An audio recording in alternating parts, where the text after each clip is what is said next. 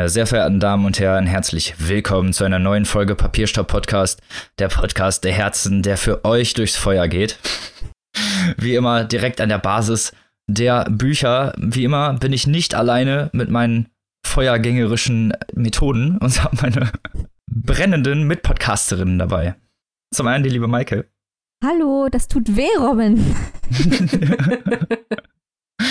und die liebe Annika. Hallo, und auch seine Flamme lodert heute wieder ganz besonders. Unser Chef und Moderator Robin. Hallo. Ich kann kein. Wie macht eine Flamme? Oh je, ich bin eine Flamme. Nee, keine Ahnung. Alles ist gut, solange wir dich nicht löschen. Für unsere Zuhörer und Zuhörerinnen brennt immer eine Kerze in der Kathedrale unserer Herzen. Ah, das ist aber schön gesagt. Und mit diesen schönen Worten kommen wir zum schönen Vorgeplänkel. Wow, was für eine Überleitung, ne? Und zwar geht es heute um literarische Sendungen im Fernsehen oder überhaupt literarisches im Fernsehen, weil also gerade natürlich jetzt aktuell das Bücherjournal gecancelt wurde, da sprechen wir aber später auch nochmal intensiv drüber, aber es geht prinzipiell um literarische Sendungen, was wir so gucken, ob das überhaupt Sinn macht und genau. Wie steht das denn mit euch? Seid ihr Fans von literarischen Sendungen? Guckt ihr was? Seid ihr krasse Binge-Watcher oder wie sieht das aus? Also das eigentlich Interessante an den Büchersendungen im Fernsehen ist ja, dass es sehr offensichtlich das falsche Medium für Bücher ist. Gerade deswegen ist es umso interessanter, was teilweise hinten bei rauskommt. Also wenn man zum Beispiel der Klassiker auf Druckfrisch mit Dennis Scheck schaut aus der ARD, welche kreativen Methoden er dort anwendet, um das, was er bespricht, im Bild zu zeigen. Ähm, die teilweise wirklich abstruse Kameraführung, äh, die völlig ausgeflippten Dekoration total drüber. Ich erinnere mich da an ein Interview mit Daniel Kehlmann zu Till, wo sie, glaube ich, fast die gesamte Halle, in der es stattgefunden hat, abgefackelt haben, weil da irgendwie hunderte Kerzen standen, total übertrieben. Aber das macht eben, macht eben Spaß, weil er so vordergründig zeigt, durch diese extreme Inszenierung, dass wir uns eigentlich im falschen Medium befinden. Und dann macht es auch wieder Spaß, zumal ja natürlich Dennis Scheck extrem gut Bücher bespricht und ähm, sehr amüsante Interviews führt. Und es gibt auch ein paar Diskussionssendungen im Fernsehen, die ich mir gerne angucke, zum Beispiel das Lesenswert-Quartett, da auch wieder Scheck, aber da mag ich besonders gern Ijoma Mangold. Oder im Schweizer Fernsehen ähm, gibt es auch eine Büchersendung, in der häufig Philipp Tingler auftaucht, der auch extrem amüsant ist und immer sehr intelligente Analysen liefert. Also vielleicht ist gerade der Charme, dass äh, diese Sendungen die Begrenzungen des Mediums, das eindeutig nicht für Bücher erfunden worden ist, zu überwinden. Gute Punkte, Maike. Wollte ich gerade sagen. Jetzt kommt also, das Aber. Nein, nee, nicht Aber. Also ähm, ich sehe das so wie du, beziehungsweise ich äh, muss vielleicht gestehen, dass ich sehr wenig Literatur im Fernsehen gucke, genau aus den Gründen, weil es für mich irgendwie nicht so richtig passt als Medium. Also ich spreche gerne über Literatur, ich ähm, hole mir gerne Infos und Tipps, stelle aber doch fest, dass ich das dann lieber in gedruckter Form mache oder natürlich in Form eines Podcasts. Der lässt sich ja dann vielleicht auch mal ganz gut so nebenbei hören. Zwinker, beim Zwinker. Auto, genau. zwinker, zwinker, beim Autofahren oder wenn man in der Straßenbahn sitzt. Aber ich muss sagen, beim Fernsehen äh, das Visuelle, ähm, das brauche ich dann nicht unbedingt so sehr. Bei Dennis Check zum Beispiel, Check, Dennis Check, Check yeah. bei Dennis der Check, Checker. genau, der coole Checker. ähm, da finde ich dann teilweise, äh, das ist dann aber fast schon so ein bisschen Fastfood-mäßig, seine, seine Listen auch immer sehr interessant mit diesen pointierten Kommentaren. Das macht durchaus schon mal neugierig. Ansonsten kommt mir Literatur vielleicht dann doch eher zufällig unter. Äh, vielleicht wenn man, wenn ich mal bei Aspekte reinschalte, sozusagen in einer allgemeineren Kultursendung, wo da natürlich auch Literatur eine Rolle spielt. Aber grundsätzlich höre ich oder, oder lese ich dann lieber Literaturtipps. Was ich ja auf der einen Seite schade finde, weil natürlich Literatur mehr Raum auch einnehmen sollte. Aber wie Maike würde ich mir halt auch die Frage stellen, ob Fernsehen da wirklich das richtige Format ist. Zumal man ja oft, wenn man auch mal so mit anderen Menschen äh, spricht, guckt ihr mal so Literatursendungen im Fernsehen. Also viele, das scheint ja auch eine ziemlich große Hemmschwelle zu sein. Ne? Da hört man oft, nee, ach, und dann sitzen die da und, und diskutieren und ich kenne die Bücher gar nicht, was natürlich, ähm, sag ich mal. Eigentlich äh, total egal ist. Genau, zum einen total egal ist und zum anderen äh, finde ich, dass die Sendungen durchaus äh, ein relativ breites äh, Repertoire in der Buchauswahl haben. Aber es scheint da immer noch eine, eine ziemliche Hemmschwelle zu geben. Ja, definitiv. Ich meine, ihr habt ja schon selber gesagt, dass es generell nicht so wirklich das Medium dafür ist, weil auch Lesen ja, also und Bücher generell auch eher ein kognitives Medium sind, so nenne ich es mal eher. Und Fernsehen halt nun mal sehr visuell geprägt ist. Und äh, äh, natürlich dann mit seiner visuellen Prägnanz da äh, so einen kleinen Ironiesatz setzt, aber prinzipiell ist es ja dann, wie du, wie du schon gesagt hast, Annika, auch meistens nur Diskussionssendungen. Also wirklich einfach Leute, die dabei gefilmt werden, wie sie diskutieren. Und da ist natürlich vielleicht das wirklich visuelle Medium wirklich nicht das, das perfekteste, um da drüber zu sprechen.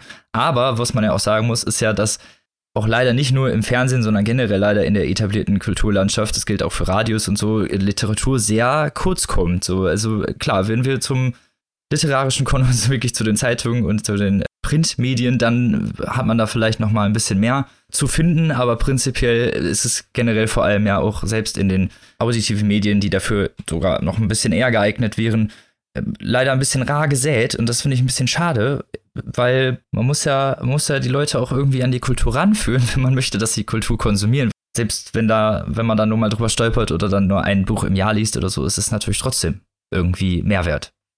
Ja, und ich glaube, in dem Kontext von dem, was du gerade sagtest, Robin, ist interessant zu fragen, welche Ansprache man möchte, welche Publikumsansprache und auch welche Zielgruppe man möchte. Ähm, also wie, weil mit dem Gießkanneneffekt kommt man, glaube ich, bei der Literatur speziell nicht besonders weit. Um mal auf das Publikum zu gehen, zu erklären, was ich meine. Ich habe mal mit einem Redakteur hier von einer lokalen Zeitung gesprochen und der hat zu mir gesagt, und das fand ich extrem nachvollziehbar, Leute, die bundesweit besprochene Literaturkritiken lesen möchten, die lesen die FAZ, die lesen die Süddeutsche, die lesen das Zeitfeuilleton. Die greifen nicht zur Regionalzeitung, um den neuen Roman von Lutz Seiler dort besprochen zu sehen. Die wollen dort ihre regionalen Autoren und ihre regionale Kultur sehen, weil das ist der USP von der Regionalzeitung. Finde ich nachvollziehbar. Können wir nachher nochmal drüber nachdenken im Kontext vom Bücherjournal, der ja im Regional, das im Regionalfernsehen läuft. Also das sind natürlich auch äh, die Fragen, in welchem Programm oder in welchem Printmedium, in welcher Radiowelle besprichst du die Bücher und dann natürlich auf welche Art und Weise. Wenn eins Live Bücher bespricht, können die das in einer anderen Ansprache machen, als es irgendwie ähm, äh, SR2 Kulturradio macht. Und das ist auch völlig legitim. Ich sage nicht, dass eins besser ist als das andere, überhaupt nicht. Aber das ist eine Frage der Zielgruppenansprache, dass man die auch abholt. Und da kommt es mir aber manchmal so vor, ich glaube, das ist bei dir auch angeklungen, Robin, dass manchmal das Publikum für dümmer gehalten wird, als es ist, gerade das junge Publikum. Mhm. Die werden da nicht gefordert oder wird gesagt, man muss das erst irgendwie mit so einem, weiß ich nicht, mega hipsteren Kniff irgendwie einbürgern, damit die das überhaupt akzeptieren. Und mhm. das finde ich halt einfach ein bisschen ja, ein bisschen doch sehr äh, deutungshoheitsmäßig. Genau, wie du schon sagst, weil, weil die, genau, herablassen, weil die ja dann für dumm gehalten werden und dann, dann gesagt wird, so viel, ne, man muss da irgendwie so einen Kniff, man muss die halt irgendwie dann bei der Stange halten, als könnten die keine, keine zwei Minuten irgendwie mal aufpassen oder wäre das nicht auch irgendwie interessant in der Weise. Klar, vielleicht natürlich dann nicht in der Art und Weise, wie das dann der etablierte literarische Quartett-Feuilleton oder der Zeitfeuilleton besprechen würde, weil das machen die ja schon. Ne, wenn man das mhm. lesen möchte, dann kann man da hingehen und da ist die Zielgruppe natürlich auch äh, um einiges älter. Brauchen wir jetzt keinen Hehl drum machen. Und klar, auf, auf eine andere Art und Weise, aber gerne mal, ne, wird dann halt gesagt, wir können das so nicht machen oder Literatursendung für junge Leute bringt es überhaupt nicht mehr und da ist doch eigentlich schon der Fehler, oder nicht? Das denke ich nämlich auch, weil die Leute interessiert es sehr wohl. Sie müssen sich eben für voll genommen fühlen. Also nicht, sie müssen nicht das, den Eindruck haben, dass sie für voll genommen werden, sondern sie müssen wirklich für voll genommen werden. Äh, und nicht den Eindruck haben, dass man mit ihnen redet, als wären sie irgendwie nicht die hellsten Lichter an, am Weihnachtsbaum. Sie können ja immerhin lesen, so viel steht fest. ja, genau. ja, das ist schon mal, das ist schon mal ein Schritt zur Besserung. Ja. Ja, aber es, also ich habe ich hab wirklich immer so ein bisschen so den Eindruck, es äh, scheint sich irgendwie so zu spalten in, in die Leute, die ähm, solche Sendungen gucken, gerne gucken oder konsumieren oder dieses Publikum, das man da vor Augen hat. Und auf der anderen Seite Menschen, die sagen, Bücher im Fernsehen interessiert mich überhaupt nicht, schalte ich gleich weiter. Da ist halt die Frage, äh, diese Menschen, die sich sowieso nicht für Bücher interessieren, ob im Fernsehen oder anderswo, will man die dann oder macht es da überhaupt Sinn, die zu erreichen? Ich habe da jetzt ganz speziell, ich glaube, Maike, wir hatten schon mal darüber gesprochen, es gab doch mal diese, diese Büchershow von Thomas Gottschalk. Ja, da habe ich auch eben dran gedacht. Na, ja. Also das, das war du meinst ja die Thomas Gottschalk-Show mit Büchern? genau, so in etwa. Also ich meine, ich finde, so grundsätzlich äh, ist es ja keine schlechte Idee, ne? Da mal so eine andere Herangehensweise. Äh, der Mensch zieht natürlich, also jetzt Thomas Gottschalk zieht sicherlich ein bestimmtes Publikum an. Vielleicht auch ist es nicht mehr so, keine Ahnung, aber dass man da vielleicht sich noch mal so eine andere Publikumsgruppe äh, erschließen könnte, aber das hat ja auch nicht funktioniert.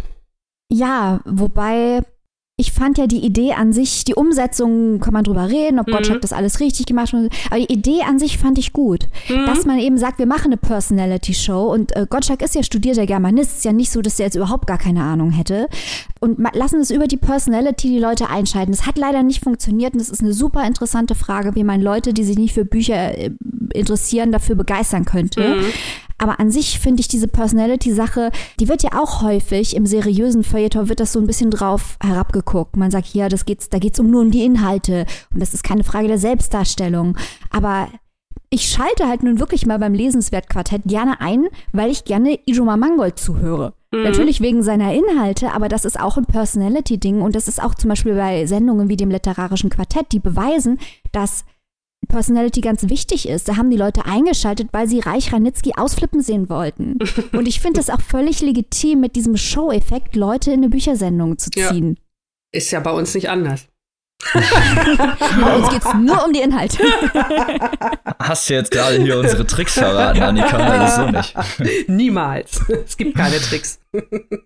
Nein, natürlich ist ja auch voll okay, da, so muss es ja auch eigentlich gemacht werden. So werden ja heute Shows heutzutage auch generell gemacht, auch generell Kritiken laufen ja eigentlich heutzutage immer über die Personality, Hm. weil es auch gar nicht mehr anders geht. Niemand möchte mehr irgendwie ein Abziehblatt von irgendwas sehen, den er nicht kennt oder von, von dem er auch schlecht einschätzen kann, was derjenige für eine Meinung abgibt, weil es halt nun mal auch schon wichtig ist, wer dieser Kritiker ist Mhm. und ob man mit dem auch irgendwie vielleicht ne, so sympathisiert, weil es halt nun Ja. mal eine Empfehlung ist und eine Empfehlung lässt man sich eigentlich auch nur von Leuten geben, von denen man irgendwie gut gute Stücke hält, nenn ich's mal. Ja, oder mit denen, die man einschätzen kann. Ich glaube, das ist bei Buchkritiken auch sehr wichtig. Anderes Beispiel Volker Weidermann. Es steht völlig außer Frage, dass Volker Weidermann ein hochqualifizierter Literaturkritiker ist. Es steht aber auch völlig außer Frage, dass wenn Volker Weidermann ein Buch liebt, ich es wahrscheinlich nicht mögen werde. Und das hat nichts damit zu tun, dass der Weidermann keine Ahnung hat. Das hat nur da, was damit zu tun, dass unsere Geschmäcker extrem verschieden sind. Aber das muss man natürlich auch lernen, indem man lernt, um was für eine Art von Person es sich handelt. Und dann kann man immer noch deren Argumente wertschätzen und gleichzeitig wissen, mein Geschmack ist aber ein anderer. Ja, aber das, so wird man, so wird man dann ja aber auch vor dem einen oder anderen Fehlkauf bewahrt. Also auch das ist ja Mhm. eine Empfehlung, wenn du so willst. Stimmt. Es ist ja auch, man weiß ja dann auch oft, wie die sich besprechen. So. Also selbst wenn man dann jetzt, wie wir zum Beispiel mit Christine Westermann sehr äh, d'accord geht und die sehr sympathisch findet, Mhm. so wissen auch wir, dass nicht alle Bücher wahrscheinlich auch irgendwie in unserem persönlichen Liebeskader landen würden, denke ich mal so. Und in dem Sinne weiß man aber, wie das Buch besprochen wird und wie es, ne, es ist ja nie, dass es einfach nur gesagt wird, ja, ich fand das toll, sondern es wird ja immer gesagt, warum und es wird ja auf die Einzelheiten eingegangen. Und dann kann man natürlich sich auch äh, wiederum davon abstrahieren. Also es ist durchaus interessant, aber wir sind ja jetzt auch, nenne ich es mal einfach voll die krassen Nerds. Wie, was? Äh, was? Wir? Ja. Wir stellen da nur jede Woche ein Buch vor. Nein, aber ich meine, genau das ist es so. Es gibt halt eigentlich immer so diese, diese, ich nenne es mal Diskrepanz einfach zwischen äh, Buchmenschen und Nicht-Buchmenschen, von denen man dann halt auch oft hört, dass sie Lesen gar nicht wirklich als Alternative betrachten, obwohl sie natürlich, jeder liest ja jeden Tag, das ist ja ein Automatismus, jeder liest irgendwie was jeden Tag und sei es halt nur ein Artikel oder eine Caption bei Instagram. Aber trotzdem wird Bücherlesen oft so als Aktivität abgestempelt, die ja archaisch, altbacken und vielleicht irgendwie überholt ist, obwohl das natürlich einfach ein Medium ist, auf deren auf deren narrative Fuße diese ganzen äh, Serien hinterher entstehen, die dann später alle gefeiert werden. Das sind ja alles meistens irgendwie auch Buchvorlagen. Und in dem Sinne ist das natürlich tragisch, aber es ist ja auch schwierig, dann die Leute ranzukriegen. Aber wie ne, um mal vielleicht zu so einer halben Konklusion zu kommen, ist vielleicht wie ihr schon sagt, so die regional, äh, regionales Freelancing vielleicht nicht das Beste. So, vielleicht sollte man generell versuchen, mehr bei den passenden Medien mehr Aufmerksamkeit zu generieren oder vielleicht auch einfach mehr, ohne auf die Zuschauerzahlen zu gucken, zu Anfang einfach was zu etablieren. Wie man bei Stories gesehen hat, funktioniert das ja durchaus. Ja, es muss halt ein gewisse, äh, gewisses Maß an Mut her. Aber ich glaube, man muss halt wirklich der Sache ins Auge sehen, dass man halt keine äh, glorreichen Quoten holen kann mit Büchersendungen. Ähm, das macht aber vielleicht auch nichts, weil dafür gibt es ja das öffentlich-rechtliche Fernsehen, das gebührenfinanziert ist, dass man genau sowas machen kann, was halt nicht davon abhängig ist, dass Werbepartner rein investieren. Und da muss halt mal, ja, da muss, müssen halt mutige Ideen her. Und was der Scheck macht, ist ja schon recht ausgeflippt. Und das, darauf muss man halt aufbauen und auch ein bisschen von den konventionellen Formaten auch weg. Ein bisschen was in der Art muss man haben, aber ich finde, da kann ruhig ein bisschen Mut her und das kann ruhig ein bisschen knalliger sein. Man muss auch nicht immer Angst haben, dass wenn man irgendwas ausprobiert, was äh, jenseits der super seriösen Norm ist, dass man dann gleich als Halodri abgestempelt wird, sondern dass man sagt, hey, wir wollen halt mal was Frisches haben, was Junges haben, wir wollen halt jüngere Leute auch mal mit einer Büchersendung ansprechen. Äh, und da müssen wir halt auch mal was wagen. Und das kann halt auch schief gehen, aber dann, das ist besser als einfach abzuwarten, bis die Leser alle ausgestorben sind. Amen.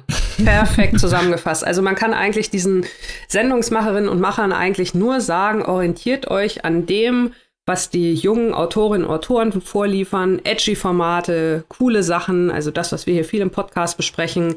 Die schreiben die Bücher, warum sollten sich die Sendungen da nicht so ein bisschen anpassen? Genau, im Endeffekt seid einfach mehr wie wir.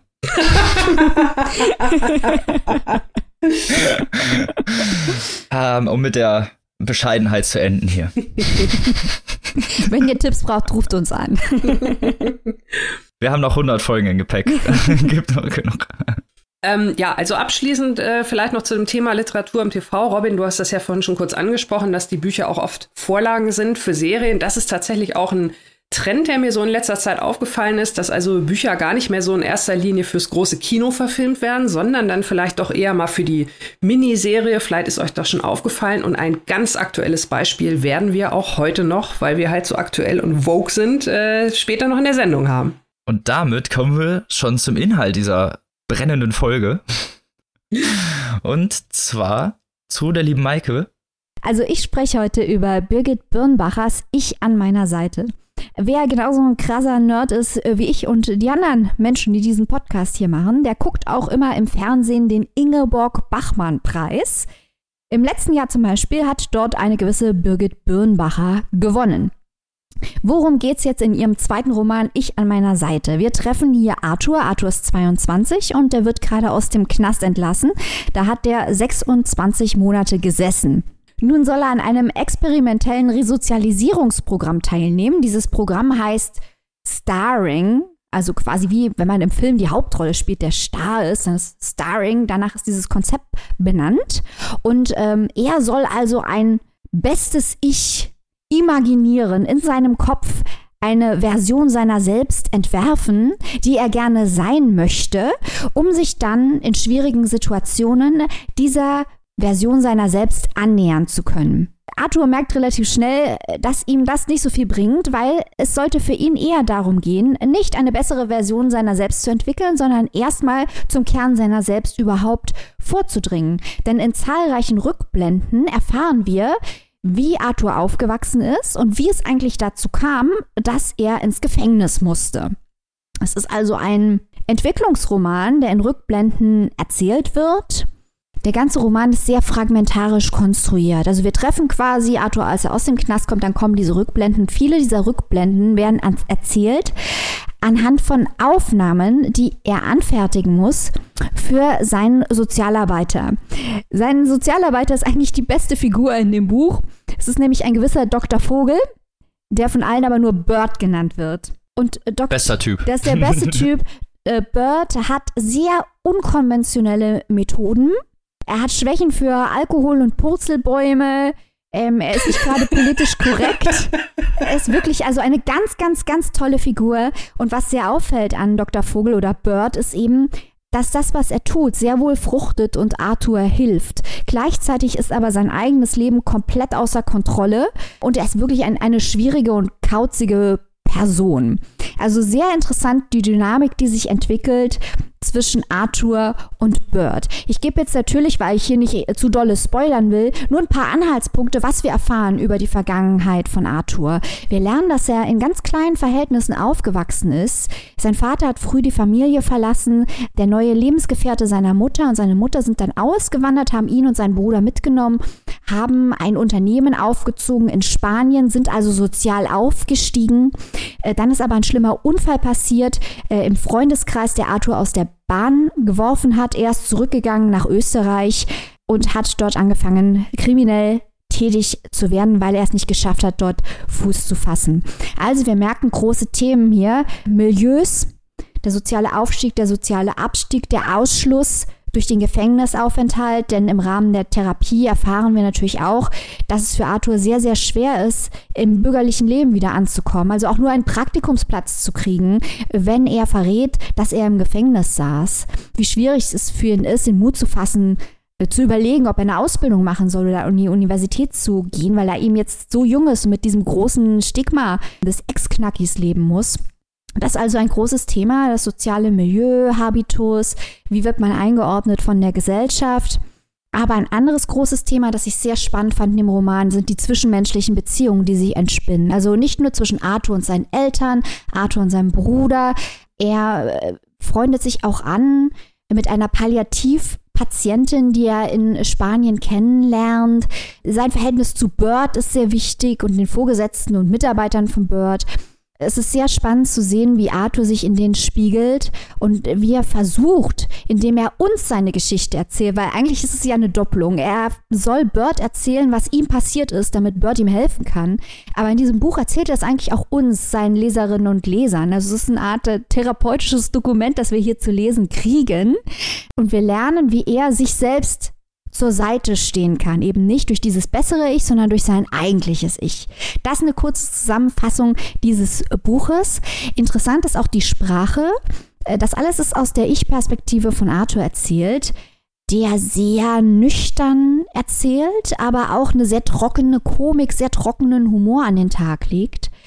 Das Ganze ist auch sehr realistisch erzählt, was mir sehr gut gefallen hat, denn häufig könnte man ja sagen, Birnbacher prangert hier ja sehr wohl an, welches Schicksal Arthur als Ex-Gefangener in der normalen, in Anführungsstrichen, Gesellschaft erwartet. Also wir sehen, dass Arthur ist ein ganz normaler Typ, der schlechte Entscheidungen trifft, dann dafür mhm. büßen muss und wenn er fertig gebüßt hat, nur weiter büßen muss, weil er nämlich nicht mehr in der Gesellschaft richtig Fuß fassen kann fürs Erste. Das prangert sie sehr wohl an. Aber, um auf unser Gespräch von eben zurückzukommen, sie macht es nie von oben herab. Sie lässt Arthur ihre Würde und seine Fähigkeiten und seine Gedanken und seine Persönlichkeit. Und er ist nicht nur ein Objekt, das eingeführt wird, um an seinem Beispiel Sozialkritik zu üben oder um irgendwie ihn, ja, oh du armer Arthur, schau dich mal an, was das für eine arme Sau ist. Darum geht es überhaupt nicht, sondern er ist eine vollwertige Figur in diesem Roman, ähm, die hier auch strahlt durch ihre eigene Persönlichkeit.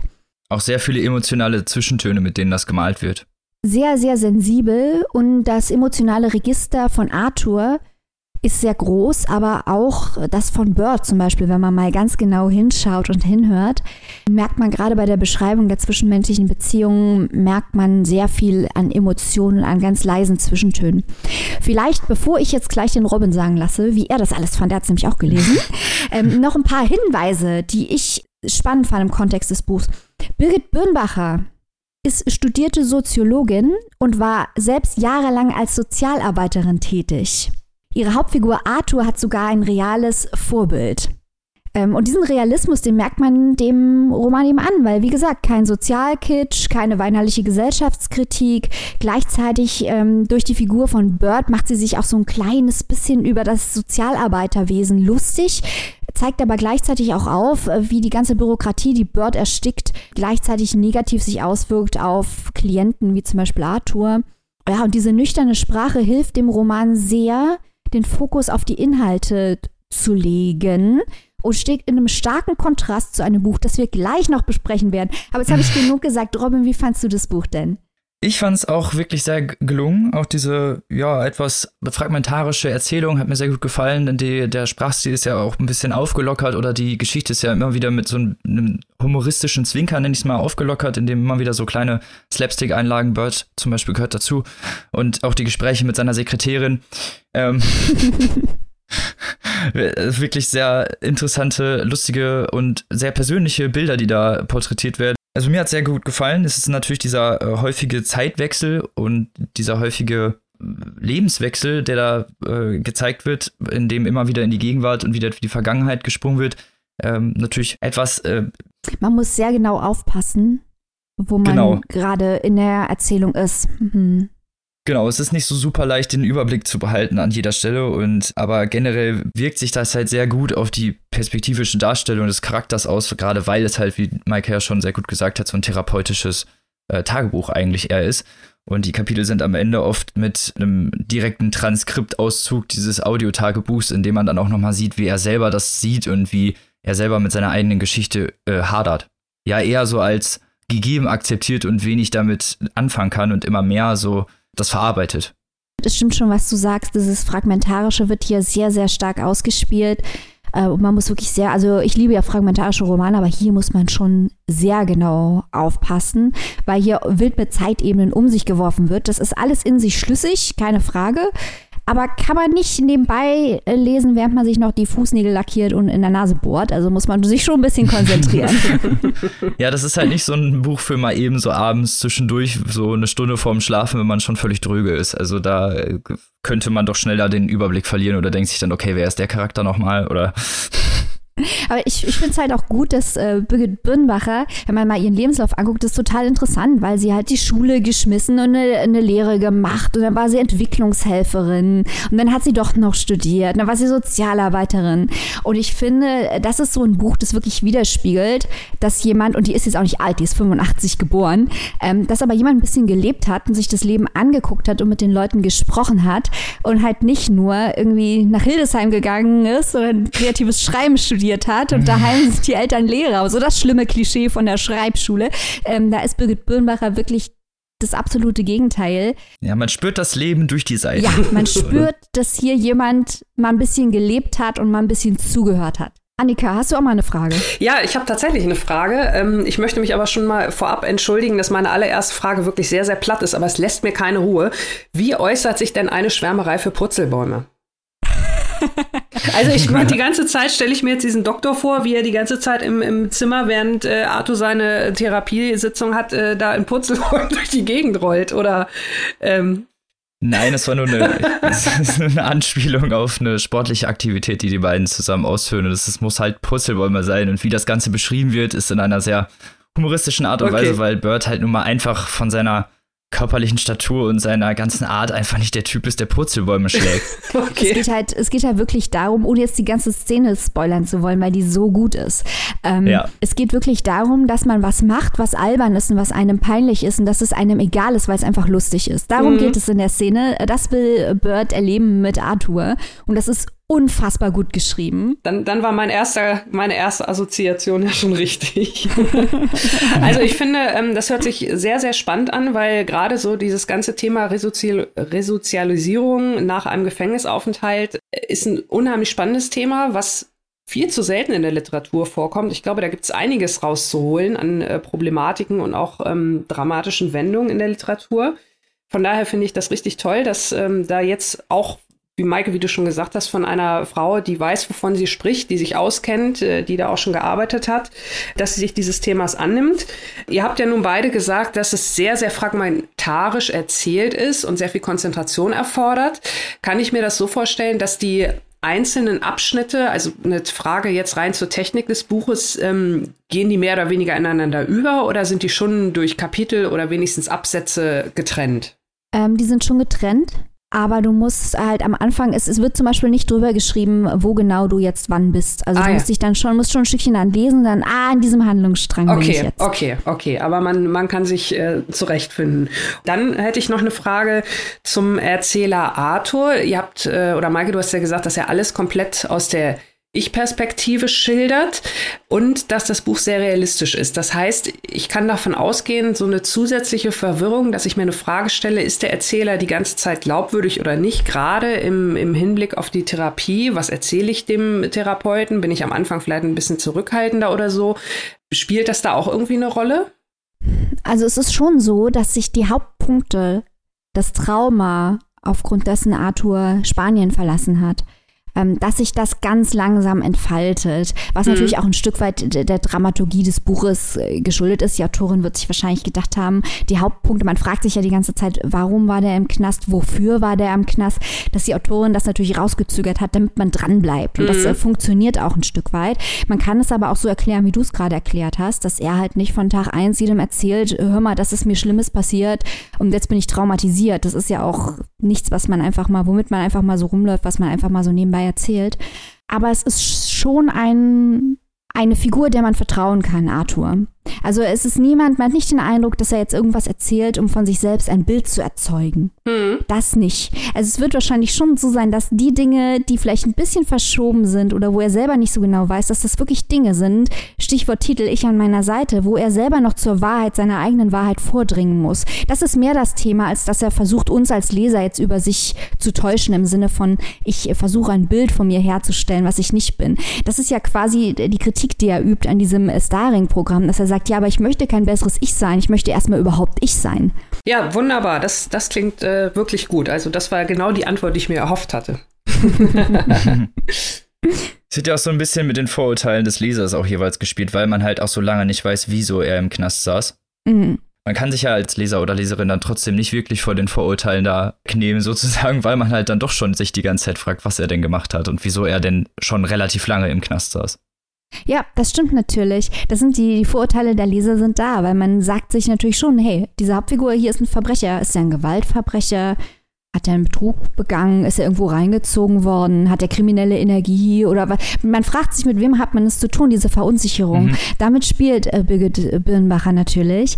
Und die Kritik zielt, glaube ich, eher daraus ab, darauf ab, dass man bei diesen Vorurteilen stehen bleibt und den Leuten nicht bis zum Ende zuhört. Weil am Ende stellt man fest, und ich glaube, das ist kein zu großer Spoiler, dass Arthur natürlich Fehler gemacht hat, aber dass er eine, dass man sehr wohl nachvollziehen kann, wie es zu sowas kommen kann. Das heißt nicht, dass das richtig ist oder dass man das alles entschuldigen muss, überhaupt nicht. Aber es ist absolut nachvollziehbar, dass man in so eine Situation, wenn der äußere Druck oder der seelische Druck so groß ist, dass man in so eine Situation kommen kann und dass auch jeder in so eine Situation kommen kann, wenn nur die Umstände ungünstig genug sind. Ich finde, das, das klingt gerade spannend, dass man eben wirklich erst relativ spät erfährt, was er denn nun gemacht hat und sich dann vermutlich äh, beim Lesen die ganze Zeit fragt, äh, darf ich den jetzt sympathisch finden oder nicht? Ich weiß ja nicht, was er gemacht hat und so. Also das bringt dann ja auch nochmal eine besondere Spannung. Aber rein. auch, dass es dann halt auch wichtig ist, theoretisch für einen, weil man lernt ihn ja als Person kennen mhm. und an sich ist es ja fast, also natürlich ist es nicht egal, wieso er im Knast ist, ist halt keine Frage, dass das natürlich irgendwie damit reinspielt, ist, dass man die Sympathie dann äh, an einigen Punkten davon abhängig macht ist natürlich dann die irgendwie auch diese unterschwellige Kritik. Ja. Für wie viel kann man sich denn dieses Werk erwerben, liebe Maike? Oder wo? Äh, dieses. Oder wann? wann? Sofort, lieber Robin. Man kann es sofort ah. erwerben. Und zwar beim Zollnei Verlag. Für 23 Euro kann man da das Hardcover erstehen und für 16,99 das keimfreie E-Book. Und vielleicht sollte ich noch erwähnen, wir sind gerade dabei, herumzuspekulieren. Das machen wir normalerweise immer beim Bookerpreis, aber jetzt machen wir das auch mal beim Deutschen Buchpreis. Herumzuspekulieren, wer da nominiert werden könnte. Und wir haben natürlich auf unserer Nominierungsliste schon so ein paar Namen stehen, so Gian Archer, Leona Stahlmann, Thorsten Nagelschmidt. Äh, und ich würde sagen, Birgit Birnbacher für Österreich äh, können wir locker auch mal auf diese Liste setzen der Menschen, die wir mit einer recht großen Wahrscheinlichkeit eventuell auf der Nominierungsliste des Deutschen Buchpreises sehen könnten.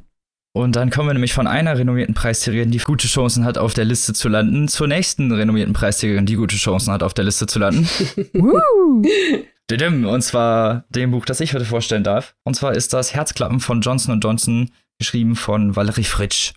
Wie ich es gerade schon gesagt habe, Valerie Fritsch hat schon mehrfache Preise abgeräumt, unter anderem den Literaturpreis der Stadt Graz, den Minna-Kautsky Literaturpreis und andere renommierte Stipendien und weitere Dinge. Also haben wir es hier auch mit einer doch etwas bekannteren zu tun.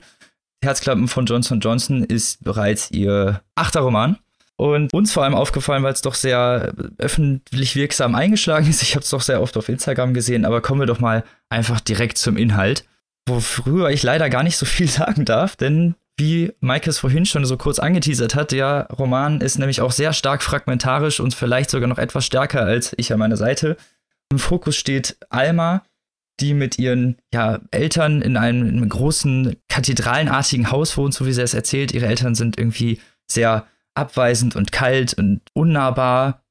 Die Narrative des Buches ist dann so gestaltet, dass ein Familienporträt dieser gesamten Familie entworfen wird, angefangen beim Großvater von Alma, der äh, in Russland war, im Krieg, also für die Nazis gekämpft hat und hinterher im Kriegsgefangenenlager in Kasachstan harte Arbeit verrichten musste und einer der Spätrückkehrer war und wie sich dieses ganze, natürlich der ganze Krieg und auch diese Gefangenschaft auf ihn ausgewirkt haben. Auch über die Großmutter, die natürlich ja auch im Krieg daheimgebliebene war und äh, über ihre Eltern, die dann wiederum mit dieser ja, Kriegsgeneration, mit den Eltern der Kriegsgeneration leben mussten, denen alles zu krass war und ne, die, die einfach nie an den Problemen der Jugend oder der nachfolgenden Generation wirklich Anteil hatten, weil ihre Probleme einfach viel größer waren. Zu ihr selbst, die auch natürlich viele Leidenswege durchlitten hat, aber im Gegensatz zu ihren Eltern halt aus dieser Tragik ausgebrochen ist, indem sie halt dann nicht mehr so diese bittere Eigenheit der Kriegsgeneration mit sich trägt. Und hinter ihr Sohn Emil, der das fulminante Ende dieser Reihe ist, nenne ich es mal, weil er einfach gar keinen Schmerz mehr empfinden kann. Und damit kommen wir nämlich auch schon zum Fokus dieses Werks, weil es geht eigentlich um Schmerz. Es geht um den emotionalen Schmerz, physischen Schmerz und überhaupt den Schmerz, den, der uns ausmacht, der uns prägt und der uns vielleicht auch zerstört, abstumpft oder was Schmerz generell auch mit Menschen anrichtet. Wie gesagt, beim Großvater, der halt wirklich die ja, ich nenne es mal die volle Konvergenz des Schmerzempfindens äh, einmal komplett abgearbeitet hat mit Schuldfragen, weil er halt, wie gesagt, für die Nazis gekämpft hat und unglaublich schlimme Dinge tun musste, die jetzt zwar nicht angesprochen werden, aber man kann sich ja ungefähr denken, was da los war. Seiner Gefangenschaft, in dem Hunger irgendwann einfach nur noch so ein Nebenteil war, in dem man fast schon seine eigenen Haare gegessen hat und Schmerz eigentlich schon fast so zum Alltag gehörte dann emotionalen Schmerz seiner der Großmutter, die halt die zurückgebliebene, daheimgebliebene, die, die dauernd darauf warten mussten und diese dieses Zögern und diese was man mit einem Menschen macht, wenn man darauf warten muss oder eigentlich immer ungewissen ist, ob seine Liebenden überhaupt noch am Leben sind oder ob man jetzt bald die traurige Nachricht bekommt, dass die verstorben sind und nicht mehr zurückkehren. Also eigentlich Generationsschmerz könnte man es nennen, weil hier wirklich verschiedene Generationen porträtiert werden und wie sich dieser Schmerz halt auch durch die Generationen eigentlich zieht, weil er nicht nur eine Generation betrifft, sondern gleich eigentlich mehrere Generationen. Und hinterher dann natürlich in diesem exorbitanten Schmerzfinale endet, in dem man dann halt Emil hat, der wirklich gar keinen Schmerzempfinden mehr hat, wirklich überhaupt gar keinen Schmerz mehr äh, spüren kann und dementsprechend auch davor theoretisch gefeit ist, aber wiederum natürlich anders äh, mit der Welt klarkommen muss, weil er Schmerz erst lernen muss. Er muss erst wissen, was das ist und muss sich da dahingehend natürlich auch untersuchen und hat dementsprechend einfach keinen einen ganz anderen Bezug zum Schmerz, weil er ihn nicht empfinden kann. Prinzipiell ein sehr tragisches Familienporträt, was hier porträtiert wird und Valerie Fritsch macht das mit einer sehr eloquenten, sehr ausladenden Sprache. Es ist wirklich sehr versucht, sehr po poetisch, lyrisch. Jeder Satz ist irgendwie, der sitzt und der schneidet. Und ich hatte unglaublich viele Passagen, die ich notiert habe, weil sie wirklich sehr deutlich, aber auch in sehr hoher Sprachessenz ihre Geschichte dem Leser vorlegt und dementsprechend der Leser natürlich auch damit arbeiten muss und auch mit diese Sätze auch erstmal in sich vereinen muss, nenne ich es mal so. Also es ist wirklich nicht einfach zu lesen. Das Buch hat nur 100 74 Seiten und ist eins, also liest sich aber eins wie eher 350, weil man halt doch wirklich jeden Satz irgendwie vielleicht auch mal zweimal lesen muss. Äh, die sind wirklich sehr gut gestaltet. Diese ganze Poetik zieht sich halt durch das gesamte Werk. Und zu Anfang hat das noch einen sehr wirklich glanzvollen Touch und hat wirklich viele tolle Momente, stumpft leider aber mit der Zeit doch sehr ab, weil es narrativ dann doch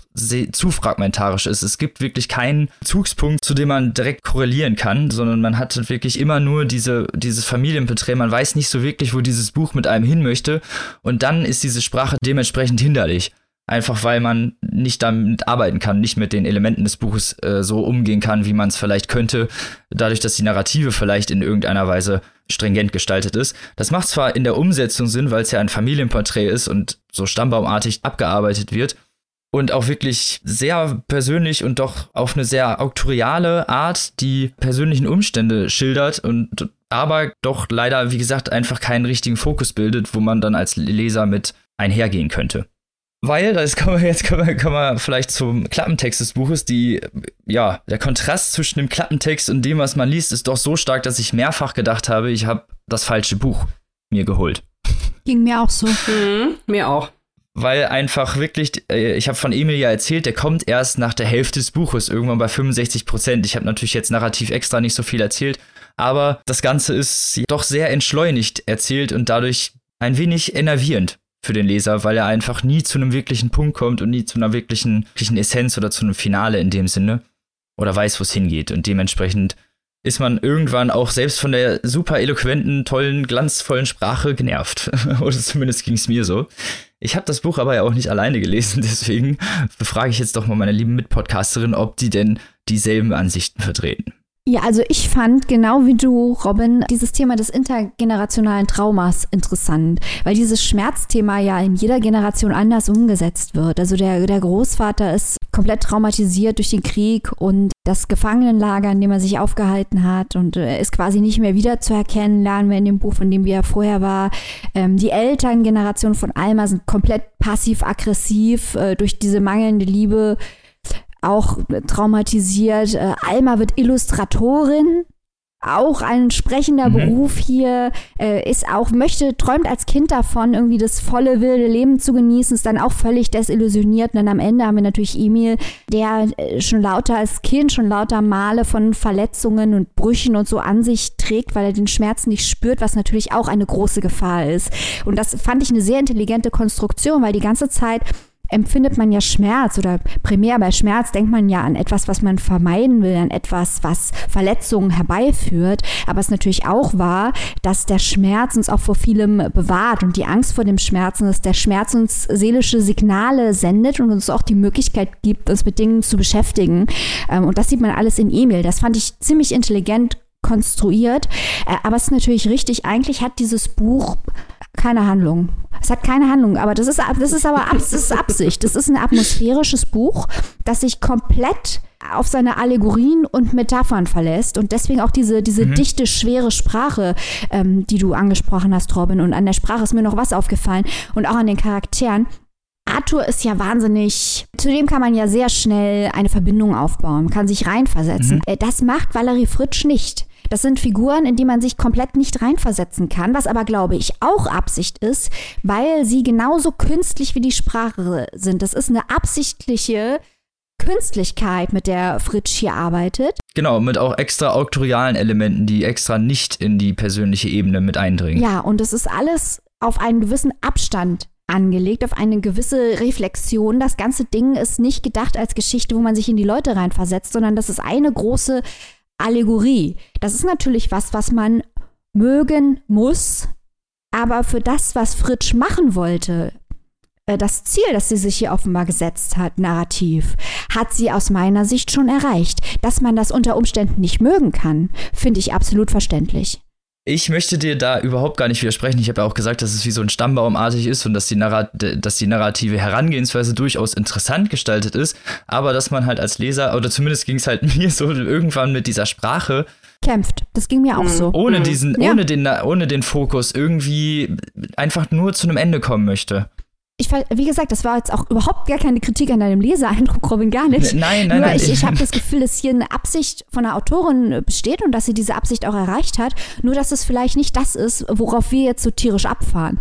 nur darauf wollte ich hinweisen. Okay, ich wollte eigentlich nur wissen, ob, ob sie denn dann auch so im Hinterher so ging. Weil klar, die Herangehensweise konnte ich auch mhm. anerkennen aber es reichte dann irgendwie nicht. Ging euch das denn auch so? Also mir ging es genauso. Ich äh, habe das auch, ich würde sagen, also ich sehe, verstehe, was ihr beide sagt. Ich sehe das ganz genauso. Also sicherlich vom, vom äh, technischen her ist das echt gut gemacht, aber für mich auch persönlich äh, geht es mir da wie euch. Mir wurde es dann auch irgendwann zu anstrengend und ich habe auch überlegt, was ist es denn jetzt, was mich da so gestört hat? Und ein Punkt, ein rein technischer, war tatsächlich ganz platt gesagt, dass es in diesem Buch keinerlei Dialog gibt. Also keinerlei wörtliche Rede, keine direkte Kommunikation zwischen den einzelnen Charakteren.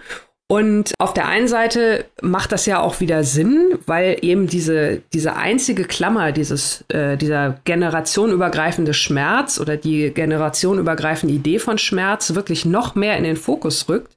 Auf der anderen Seite ich habe einfach auch Probleme gehabt, einen Zugang zu finden. Zum einen nicht nur, wie Maike schon gerade gesagt hat, weil man sich an die Charaktere nicht wirklich reinversetzen kann. Soll man vielleicht auch gar nicht, völlig in Ordnung.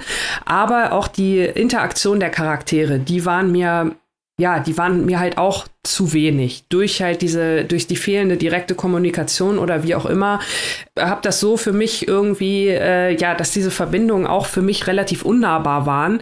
So, Robin, wie du vielleicht vorhin die Eltern beschrieben hast, die da in dieser großen, unpersönlichen Kathedrale mhm. wohnen. Also so kam mir das ganze Buch irgendwie vor. Und ähm, das fand ich schade, weil auch am Anfang war ich begeistert, weil die Sprache wirklich toll ist, viele tolle Sätze. Aber auch mich hat es dann irgendwann verloren. Zum einen aus den bereits erwähnten technischen Gründen und zum anderen, weil auch äh, in der zweiten Hälfte des Buches auch inhaltlich eine ziemlich lange Durchstrecke ist, ähm, die ich zumindest so beim Lesen empfunden habe.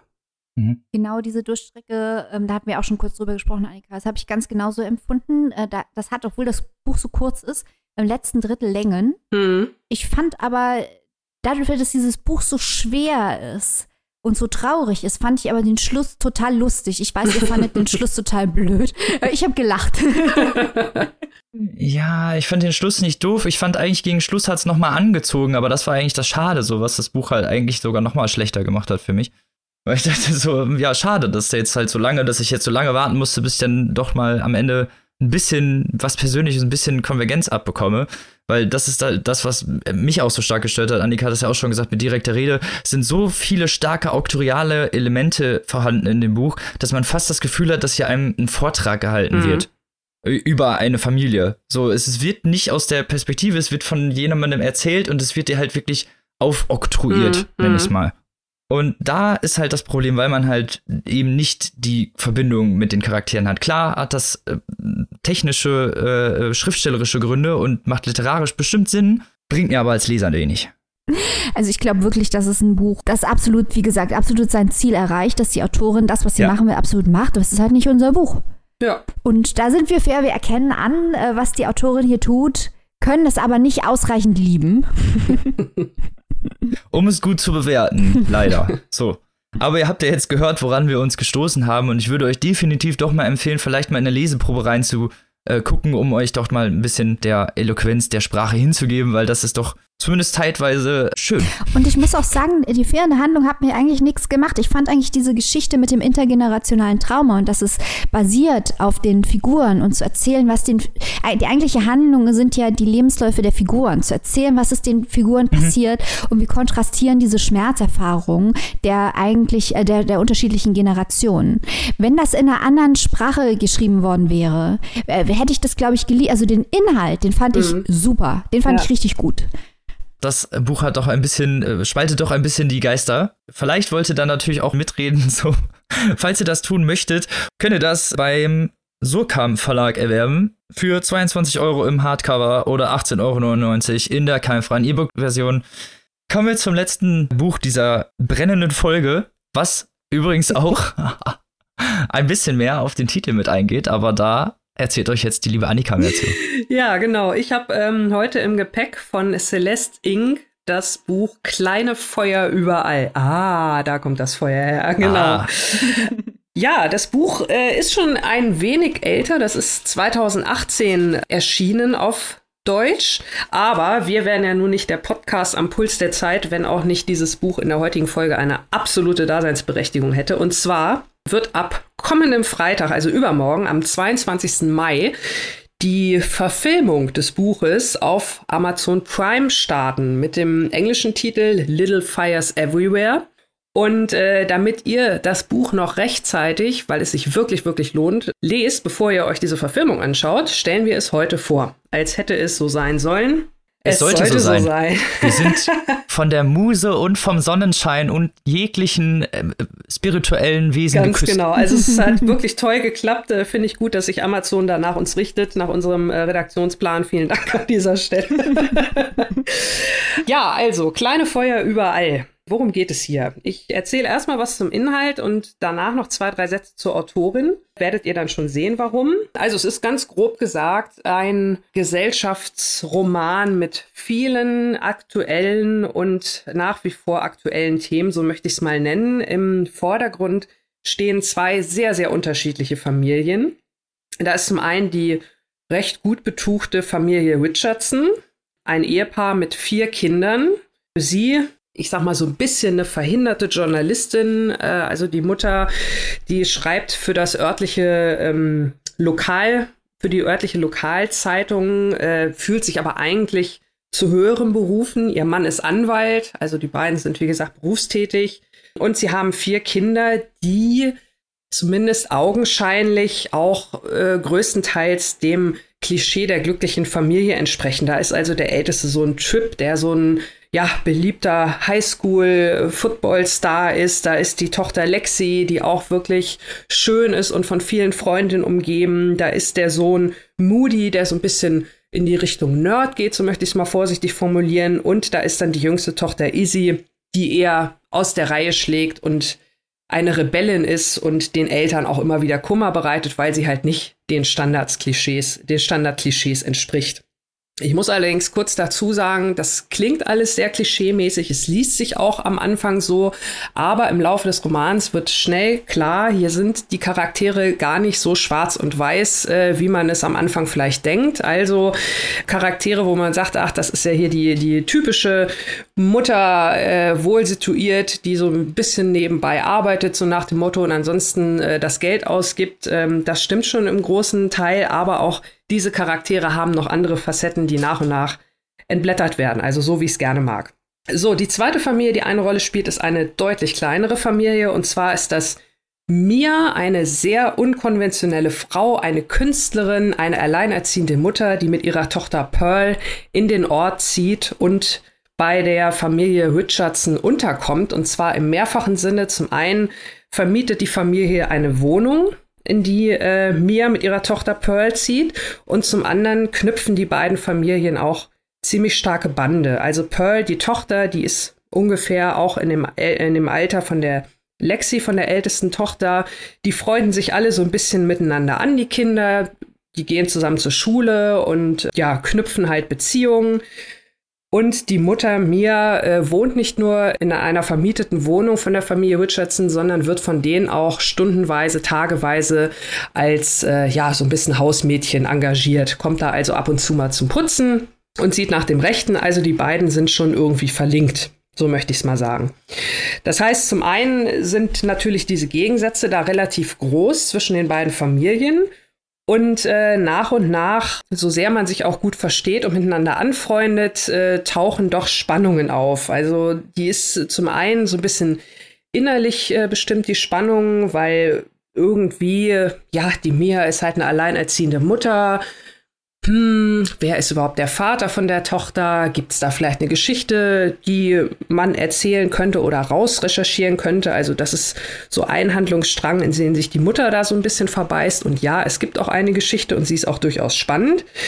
Und ähm, die zweite Geschichte, die in der Stadt allgemein so ein bisschen für Aufsehen sorgt, ist ein Ereignis. Das sind Freunde von den Richardsons, die McCullows, die sich schon lange, lange ein Kind wünschen. Es klappt aber nicht. Und sie bekommen dann eines Tages die Gelegenheit, ein kleines chinesisches Mädchen zu adoptieren. Und das tun sie auch.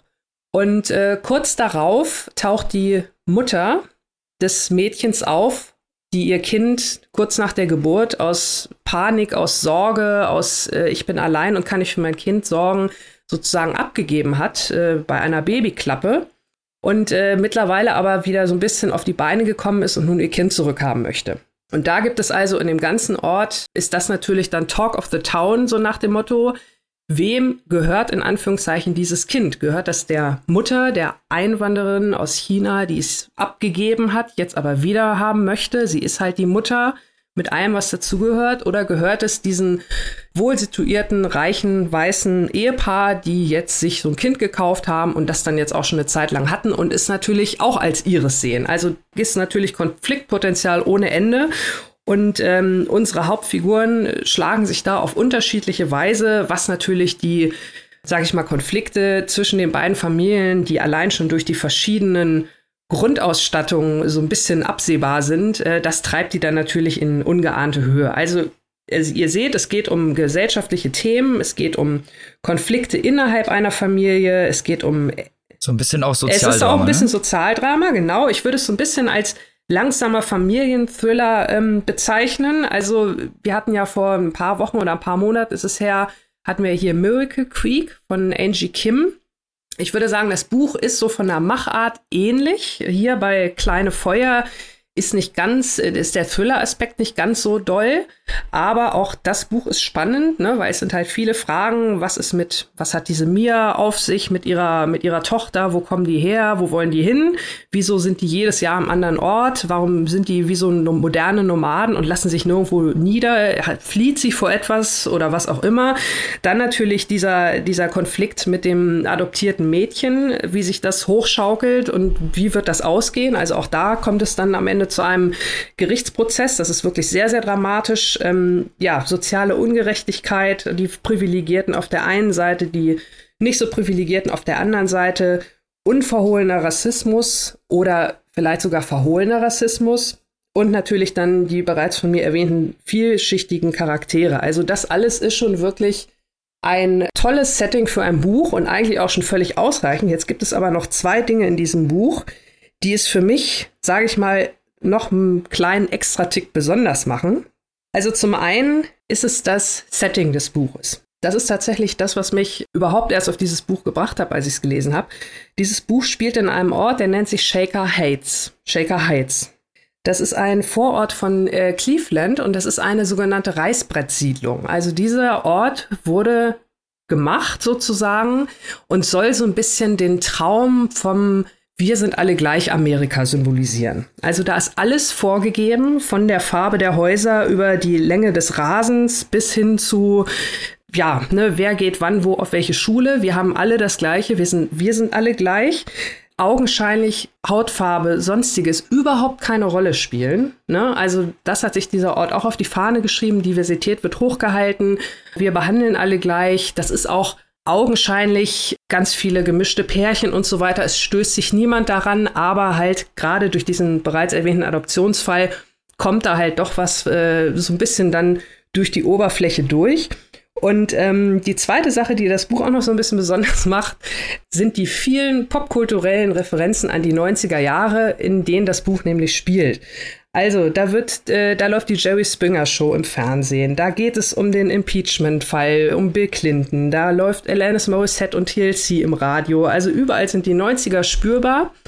Das Ganze ist also wirklich sowohl zeitlich als auch örtlich, ja, man kann fast sagen, Zeit und Ort sind hier nochmal so kleine Extra-Charaktere, die dem Ganzen nochmal eine ganz besondere Würze geben. Als wenn dieses ganze moralisches Setting, auch hier wieder die Frage, was ist richtig, was ist falsch, wie entscheide ich mich, zu wem halte ich mich. Also ein rundum wirklich, wirklich absolut empfehlenswertes Buch. Ja, ein reines Lesevergnügen ist. So möchte ich es mal zusammenfassen. Also ihr merkt schon, ich bin wirklich sehr, sehr begeistert. Freue mich sehr auf die kommende Verfilmung. Ich hoffe, dass sie diesem tollen, tollen Buch gerecht wird. Und äh, ja, ich kann es euch wirklich nur ans Herz legen. Ah.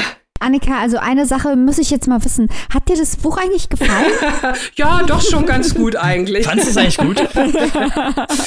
ähm, also es ist wirklich, äh, Celeste Ing schreibt das auch wirklich ganz, ganz toll. Ich habe ja eingangs gesagt, mehr zur Autorin am Ende. Die Gründe sind die, äh, Celeste Ing in diesem Buch, es ist ja ihr zweites, schreibt sie wirklich auch viel versteckt vielleicht so ein bisschen über sich. Also zum einen, sie hat tatsächlich selber in dieser Zeit, in den 90er Jahren, als Teenagerin in Shaker Heights gewohnt. Also sie kennt diesen Ort, sie kennt diese, dieses ganz spezielle Setting und die daraus ganz speziellen ähm, resultierenden Verbindungen, wenn man in so einem Ort wohnt. Also ihr müsst das mal googeln, man kann es sich echt überhaupt nicht vorstellen. Es muss wirklich ganz ganz gruselig sein.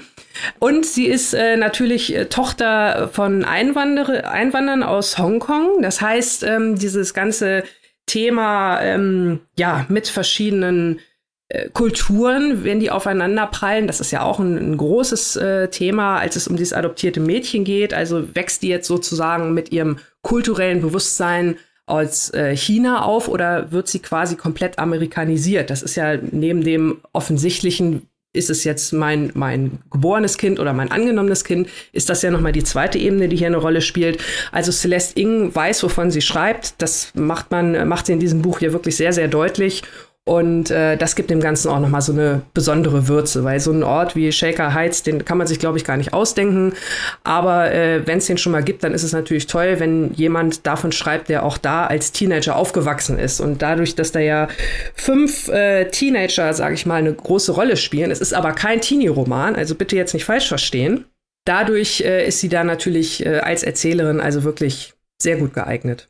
Ich hätte da noch eine Frage zur Sprache, gerade weil es verfilmt wird. Mhm. Ähm, es gibt ja Bücher, man liest sie und man sieht es schon vom inneren Auge. Sie sind sehr visuell, prägnant geschrieben. Ist das hier auch so? Drängt sich das quasi auf, dass man das verfilmen muss? Ja, das ist, das ist tatsächlich so. Also ich habe, als ich es gelesen habe, ich habe extra nochmal in meiner, in meiner alten Rezension nachgeguckt äh, von anderthalb, vor, vor anderthalb Jahren. Ich habe wirklich beim Lesen irgendwie schon so einen Film gehabt. Also es liest sich jetzt nicht wie so ein, wie so ein Drehbuch oder so, um Gottes Willen, aber es, es drängt sich wirklich auf in dem Fall, muss ich echt sagen. Es sind ja auch dann, wie, wie, wie du schon gesagt hast, die gesellschaftlich wichtigen Themen und dann die auch ja die sozialen Kontraste und so, die ja auch, weiß ich nicht, ist ja auch sehr aktuelle Thematik. Mhm. Ja, gerade in diesem Ort, äh, in dem der sich das halt so auf die Fahne schreibt. Ne? Bei uns gibt sowas nicht. Bei uns sind alle gleich. Bei uns gibt es keinen Rassismus. Bei uns gibt es keine privilegierten Leute wir äh, sind alle gleich äh, nach außen hin und wie das dann in der Wirklichkeit halt aussieht und ähm, sich die Leute das teilweise mhm. nicht eingestehen, gar nicht unbedingt, weil sie sich nicht eingestehen wollen, sondern weil sie es vielleicht einfach auch gar nicht erkennen, wie sie teilweise eben doch so handeln. Interessant. Ja, das klingt gut. So, aber sollen wir jetzt jetzt die große Frage, ne? Äh, und du weißt, wenn du sie falsch beantwortest, wirst du von unseren Zuhörern äh, mit bösen Kommentaren überschwemmt. Soll man jetzt dieses Buch lesen oder soll man die Serie gucken? Also da ich die Serie selbst ja auch noch nicht gesehen habe, äh, kann ich auf jeden Fall nur zum Buch raten. Ich würde natürlich grundsätzlich immer zum, immer zum Buch raten, gar keine Frage. Also es gibt ja auch Bücher, äh, das ist mir tatsächlich auch schon passiert, für eine andere, für ein anderes Vorgeplänkel mal ein Thema, die einfach vielleicht doch als Film oder Serie besser wirken. Hier ist das Buch absolut lesenswert und genau deswegen bin ich sehr, sehr froh, ähm, dass wir es jetzt noch wenigstens zwei Tage vor dem Serienstart in der Sendung haben, weil so habt ihr halt noch Zeit, es schnell noch zu lesen, bevor ihr euch die Serie dann anguckt. Also auf jeden Fall das Buch lesen. Ja, also Leute, schnell zum örtlichen Buchhandel mit Maske und das Buch. Wo kann man das denn tun, liebe Annika? Ähm, ja, also das äh, Buch ist erschienen im DTV-Verlag. Auch an dieser Stelle vielen, vielen Dank für das Rezensionsexemplar. Das hat 384 Seiten, ist übersetzt von Brigitte Jakobait und es ist erhältlich im Hardcover für 22 Euro, im Taschenbuch, das gibt es nämlich auch schon, für 11,90 Euro und als E-Book, und jetzt haltet euch fest, 4,99 Euro. Ein absoluter Leute. Schnapper, Ui. ja. da müsst ihr aber jetzt mal zugreifen. Also Leute, wenn wir euch schon so findige Infos geben, dann müsst ihr auch findig zugreifen. Also ab ins Internet. Dann äh, haben wir einen brennenden Abschluss mit brennender Leidenschaft und äh, einem mit einer positiven Nuance geendet. Das ist doch immer was Schönes. Und genauso schön hoffen wir, behalten, behaltet ihr uns in Erinnerung. Wir sind aber bald wieder da, also. Keine Angst. genau, wir kommen Sonntag direkt schon wieder. Moment, getan gibt's ja Folgen ohne Ende, Leute. Und deswegen hören wir uns nämlich auch Sonntag schon wieder direkt mit einem weiteren Interview. Oh, wir haben es schon kurz angeteasert, aber wir können es ja schon nochmal sagen eigentlich unser Herzensautor Chihan Archer, dessen Buch Hawaii wir hier schon sehr flamboyant abgefeiert haben, hat uns Rede und Antwort gestanden. Da könnt ihr Sonntag mehr hören. Aber bevor ich euch jetzt in die Woche entlasse, ja, bevor Pause müssen ist. Müssen wir auch noch äh, darauf hinweisen, dass ihr natürlich auch noch das Interview mit Thorsten Nagelschmidt hören könnt. Das haben wir nämlich letzten Sonntag online gestellt. Also Content ohne Ende. Und ich glaube, da, da werdet ihr auch auf jeden Fall noch mal sehr viel schlauer daraus hervorgehen, gerade wenn ihr das Buch Arbeit, was wir in Folge 99 übrigens auch abgefeiert haben, genauso feiert wie wir. Genau. So, als allerletzten Punkt kommen wir jetzt noch zur kleinen Vorschau für nächste Woche. Wie immer. Und anfangen darf heute die liebe Annika.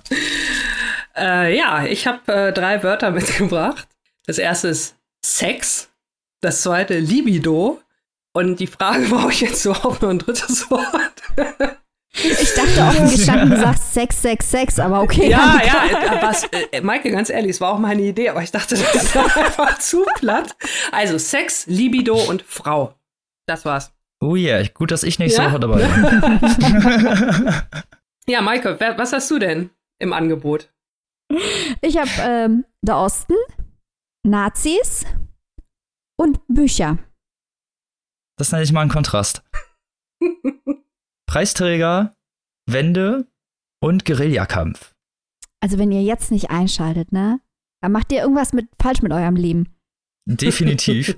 Generell macht ihr was falsch mit eurem Leben, wenn ihr bei uns nicht einschaltet. Was wir auch natürlich hoffen, ist, dass ihr nächste Woche wieder einschaltet, wenn es wieder heißt, der Podcast der Liebe rennt für euch durchs Feuer. Und bis dahin, liebe Freunde, gehabt euch wohl. Auf Wiedersehen. Tschüss. Tschüss.